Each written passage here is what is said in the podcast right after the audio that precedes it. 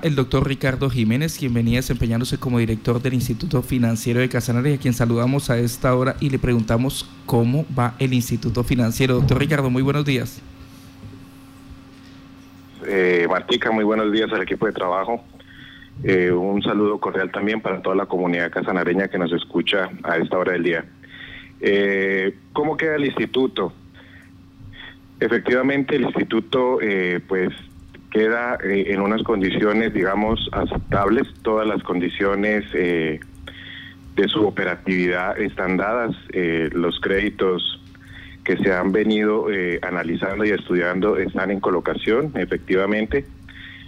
se presentan dificultades de pronto a nivel de a nivel de su funcionamiento en torno a, a, a la situación que se está viviendo por la pandemia pero pues esperamos que con algunas eh, alternativas que nosotros buscamos y que eh, pensamos que ya se pueden pasar a la, Junta Directiva, se le dé pronta solución a este tema.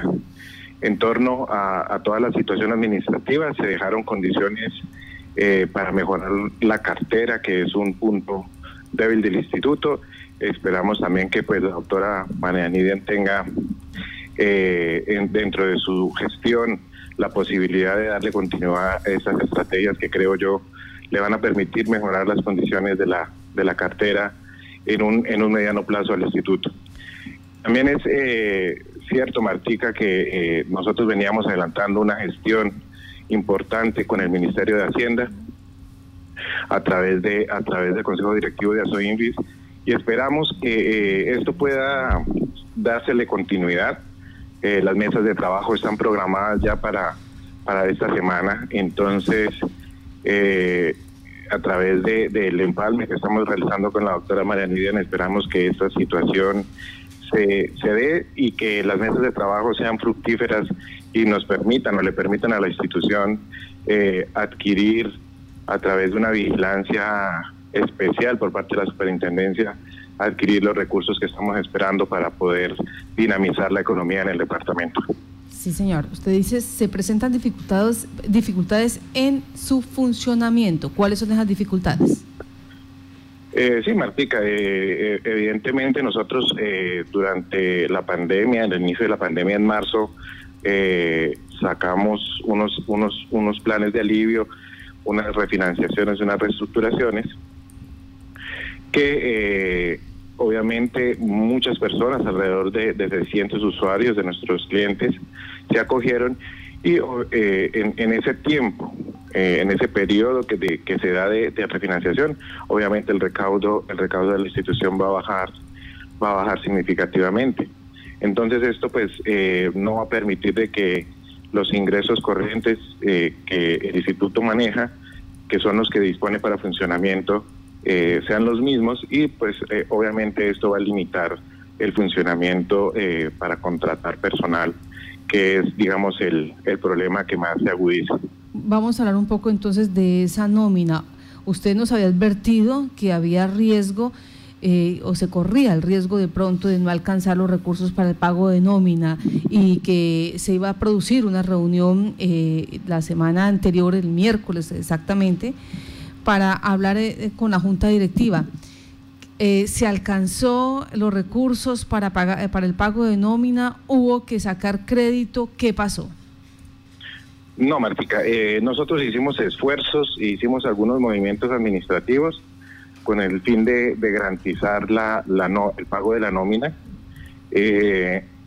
y no se alcanzaron a surtir los procedimientos administrativos para para reunir la, la junta administra, eh, la junta directiva pero pues ya ayer en, reunión que sostuvimos con la doctora María Nidia, le hicimos saber cuáles eran las condiciones de la estrategia y esperamos que pues ella haga las revisiones eh, que, tenga bien y eh, se proceda a hacer la, reunión con la junta directiva esta semana o la otra si, si Dios quiere pero eh, en ese orden eh, alcanzaron los recursos para poder asegurar la nómina de cuántos meses, porque eh, usted mismo nos explicaba, dependían ustedes de los recursos que se recogen por intereses y, el porcentaje para los ingresos corrientes y poder pagar eh, esta, este, este funcionamiento.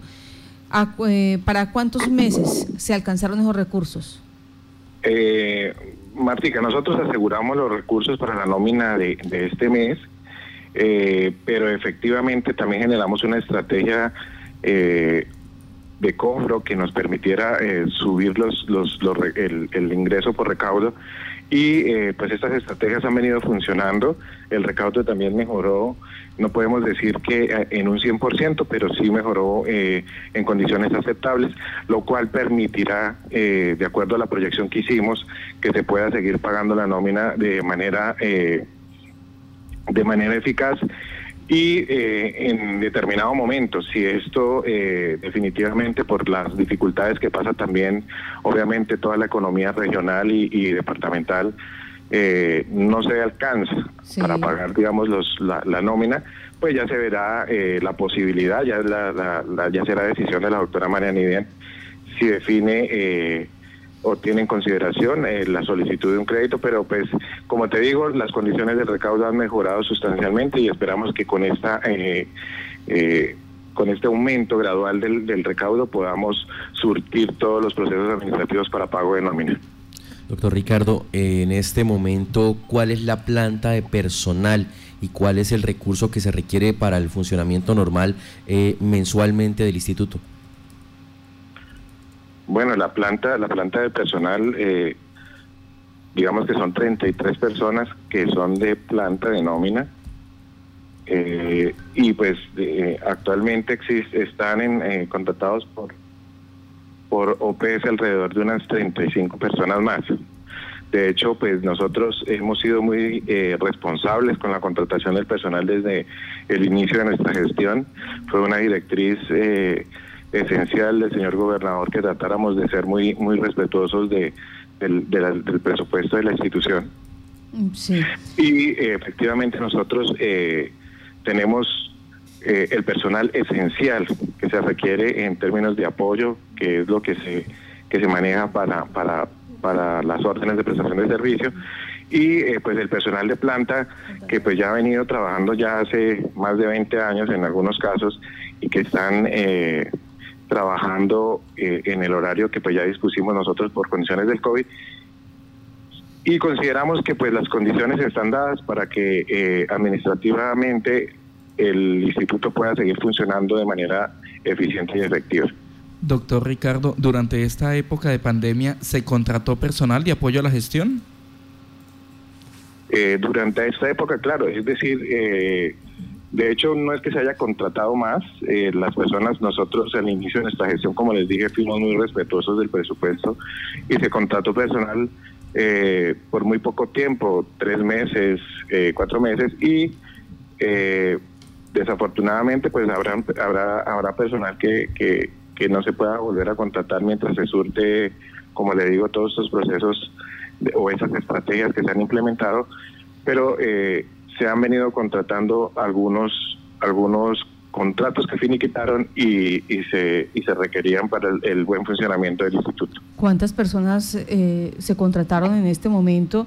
Eh, cuando usted me va a perdonar, ¿no? ¿no? No hay recursos, no se pudo recaudar por las mismas condiciones de la pandemia, no había cómo pagar nómina y usted nos dice, pues eh, se, se contrató o, o nuevamente se vinculó personal. ¿Cuántas personas se vincularon? No, estamos hablando, Mártica, eh, nosotros tenemos, como te digo, que garantizar la operación del instituto.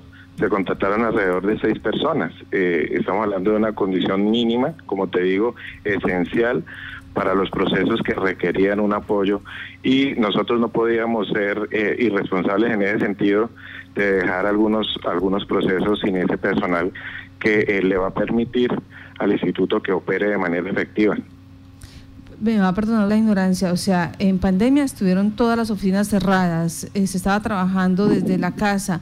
Esas seis personas, eh, ¿qué trabajo tan especial, tan importante tenían que hacer? Porque la verdad es que si uno observa, la mayoría de personas llamaban porque no había cómo contactarse con el instituto financiero, no había eh, esa, esa conexión, esa interacción. Entonces, ¿por qué en este momento se hicieron tan indispensables este, estas personas?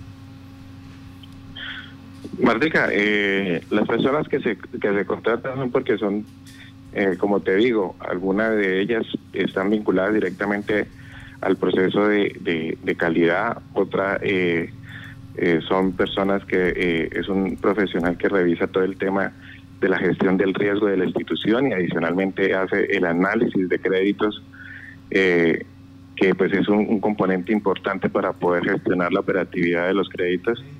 Eh, y eh, hay eh, otras personas que están vinculadas directamente a los, a los procesos judiciales que no se pueden eh, dejar detenidos teniendo en cuenta de que estos procesos pues tienen también unos cortes y tienen unos términos que no podemos dejar pasar. Entonces, digamos que ese apoyo realmente ha sido analizado de manera, de manera rigurosa para que sea estrictamente lo esencial y le permita al instituto operar de manera eficiente. Doctor Ricardo, eh, ¿a cuánto asciende en este momento la cartera del IFC y de qué, de qué tan difícil recuperación es esta cartera? Eh, como, como lo dije eh, hace unos días en nuestra, en nuestra presentación de, de rendición de cuentas, la institución a corte, a corte de diciembre, de diciembre tenía alrededor de 64 mil millones en, en cartera. Y eh, eh, digamos que esa yo siempre he hecho énfasis en que es una cartera que viene alimentándose de años atrás y que desafortunadamente no ha tenido una gestión eficiente en torno a su a su a su cobro. Entonces, pues lo que nosotros hemos tratado de implementar precisamente son estrategias que permitan eh, hacer un recaudo un poco más efectivo, eficiente y, y pues las condiciones desafortunadamente eh, que se han suscitado a través de la pandemia pues no, no, no han sido las mejores para poner en práctica estas, estas, estas estrategias, pero esperamos que pues ya con con, cuando pase la pandemia, pues todo esto pues eh, se ha superado y, permite al instituto hacer una recuperación de cartera mucho más eficiente. Doctor Ricardo, ¿cuáles fueron esas, esas estrategias eh, que usted utilizó para poder recuperar parte de estos 64 mil millones de pesos que está en cartera? Eh, Martica, nosotros eh, al llegar al instituto identificamos que nosotros teníamos falencias en torno eh, a, la, a, la, a, la, oficina de cartera en sí.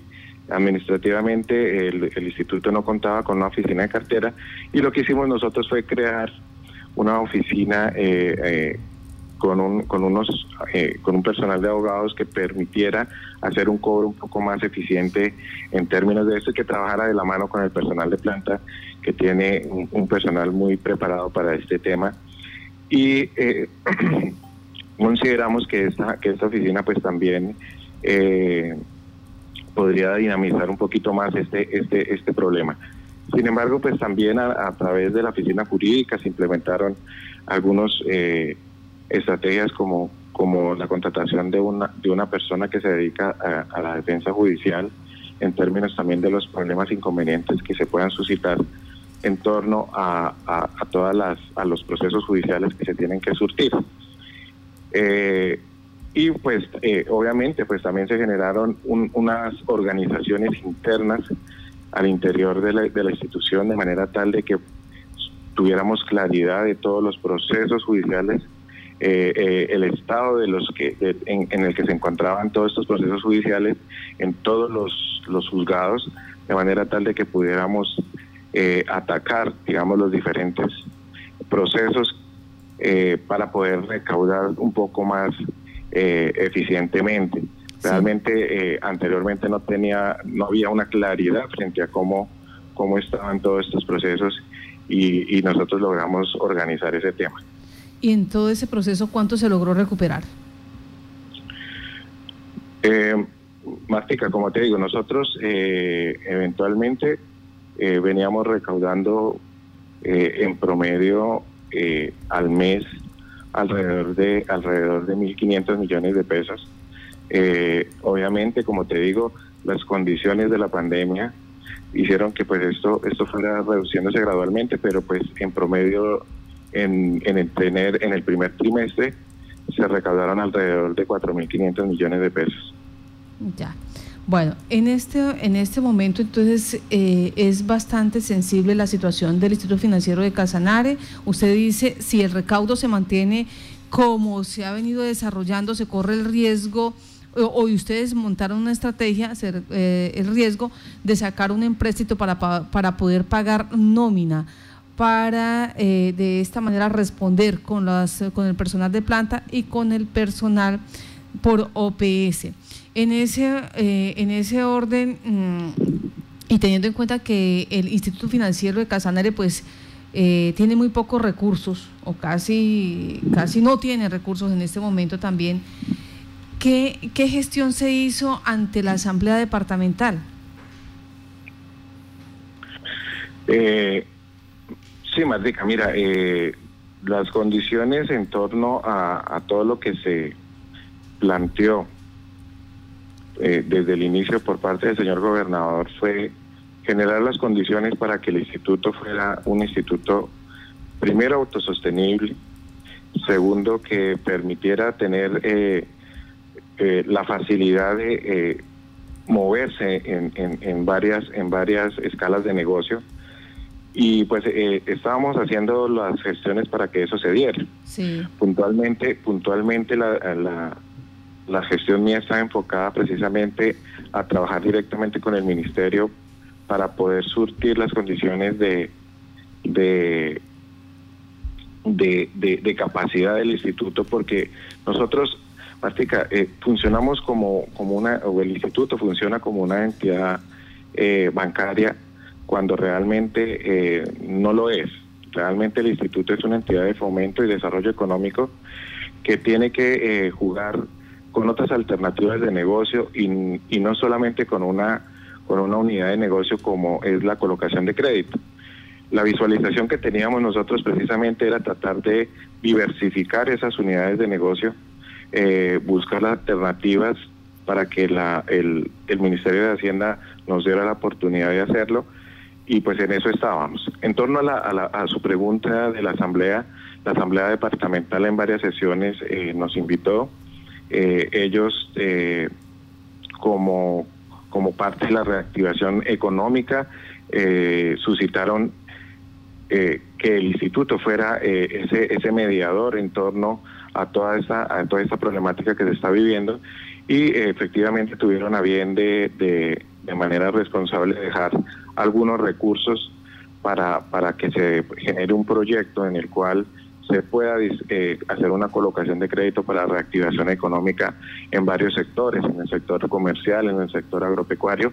Y en eso en eso también se estaba trabajando Martica haciendo realizando este este proyecto para presentarlo ante el local departamental y posteriormente pues al DNP para que para que el DNP dé su aprobación. Es que me dicen acá que esto fue esa esa gestión fue de la organización sindical que fue el mismo sindicato el que logró presentar esta propuesta, este proyecto, porque eh, pues no tenían ese acompañamiento de la gobernación y tampoco de la gerencia del Instituto Financiero. Entonces les tocó eh, ser conciliadores, llamar y decir, vea, eh, si no hacemos esto posible, si no recuperamos, o más bien si no gestionamos recursos, el Instituto Financiero de Casanare deja de ser viable.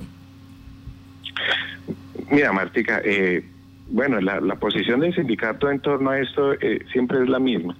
Eh, finalmente, la situación, como te digo, hablando en términos de números y de, y de y del componente técnico de la institución, y hay que hacer claridad frente a esto, es que la institución eh, no es que deje de ser viable. Lo que pasa es que nosotros en la institución y tenemos que ser muy conscientes de eso y el, sindicato tiene que ser consciente, maneja una nómina supremamente costosa tenemos alrededor, tenemos eh, alrededor de, todos los ingresos que, normalmente percibe el instituto sin, sin, sin pandemia, estamos hablando de 400 millones de pesos, de los cuales el 80 y un poco más, diría yo, el 85% más o menos, viene siendo el costo de la nómina.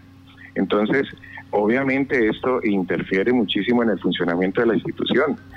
Eh, para que esto no sucediera tendríamos que tener una nómina supremamente eficiente y lo cual pues desafortunadamente tengo que decirlo, no funciona de esa manera. Entonces, eh, la posición no debe de ser que el instituto no es funcional. El instituto es totalmente funcional, pero sí tenemos que entrar a revisar cuáles son las condiciones de esta nómina, por qué es tan costosa y cuáles son las condiciones que tienen eh, eh, que ese funcionamiento no sea el mejor.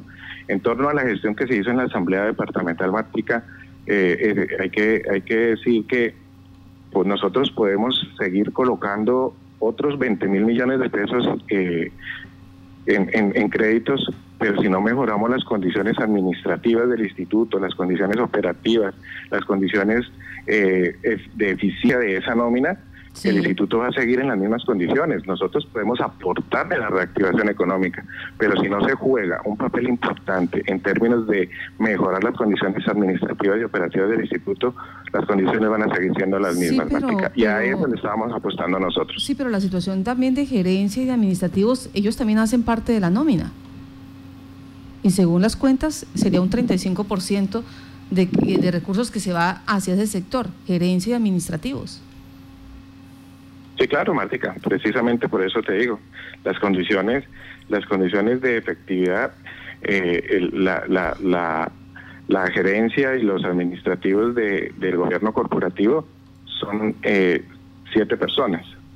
El resto de las de, de, la planta de nómina, como te digo, son, eh, digamos, el resto del personal y eso hace que el costo de la nómina sea eh, muy alto, teniendo en cuenta también que hay unas convenciones colectivas eh, del sindicato que son muy altas y muy costosas y que juegan un papel muy importante dentro de ese costo de la nómina.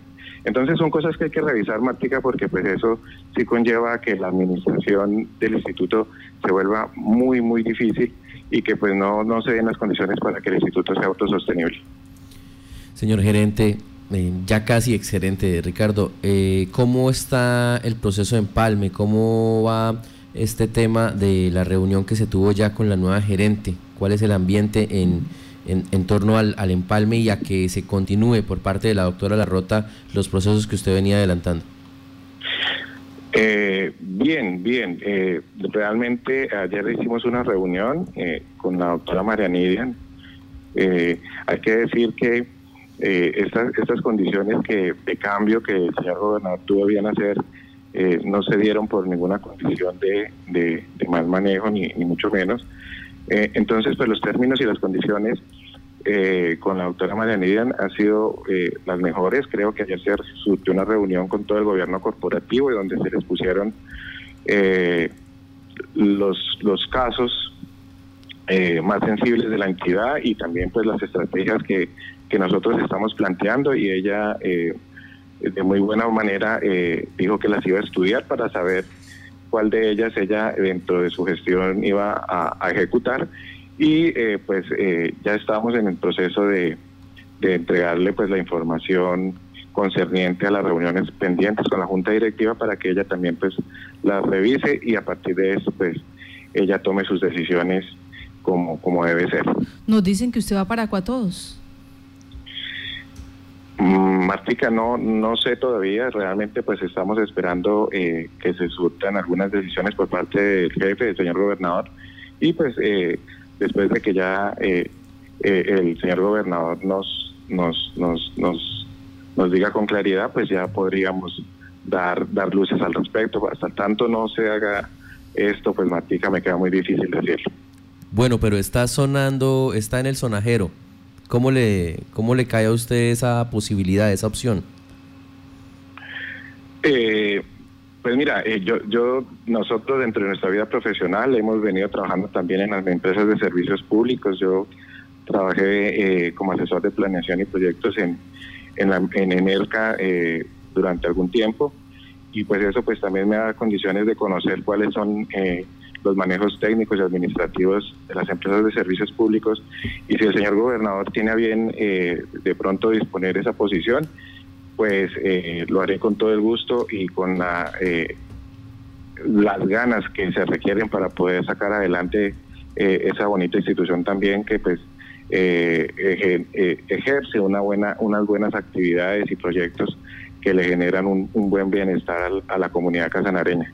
Nos dicen que no se sabe quién sigue a quién. El doctor Ricardo Jiménez estaba en ENERCA, llegó eh, a la doctora Nidia, eh, Nidia Larrota de ENERCA, él salió para el Instituto Financiero de Casanare.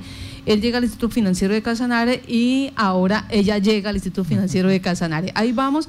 Y que el crédito, el empréstito que se puede estar haciendo es con el Banco Popular por 800 millones de pesos para pagar la nómina en caso de que no haya el recaudo eh, suficiente durante estas eh, dos mesecitos porque eh, si no lo hay, si no alcanza, sencillamente el Instituto Financiero de Casanare debe entrar a revisar muchos temas en la parte financiera y en la parte de contratación al interior de la entidad. Pues doctor Ricardo Jiménez, gracias por estar en Contacto Noticias. A ustedes, Martica, muchísimas gracias. Un cordial saludo para todos los que nos escuchan a esta hora y muchísimas gracias también por el espacio.